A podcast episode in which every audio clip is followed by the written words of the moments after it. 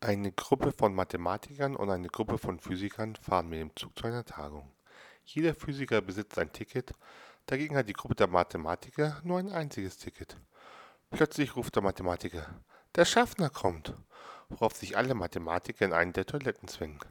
Der Schaffner kontrolliert die Physiker, sieht, dass das WC besetzt ist und klopft an die Tür. Die Fahrkarte bitte. Einer der Mathematiker schiebt die Fahrkarte unter der Tür durch und der Kontrolleur zieht zufrieden ab.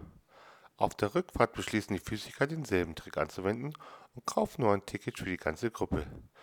Sie sind sehr verwundert, als sie merken, dass die Mathematiker diesmal überhaupt keine Fahrkarte haben. Dann ruft einer Physiker, der Schaffner kommt. Sofort stürzen die Physiker in das WC.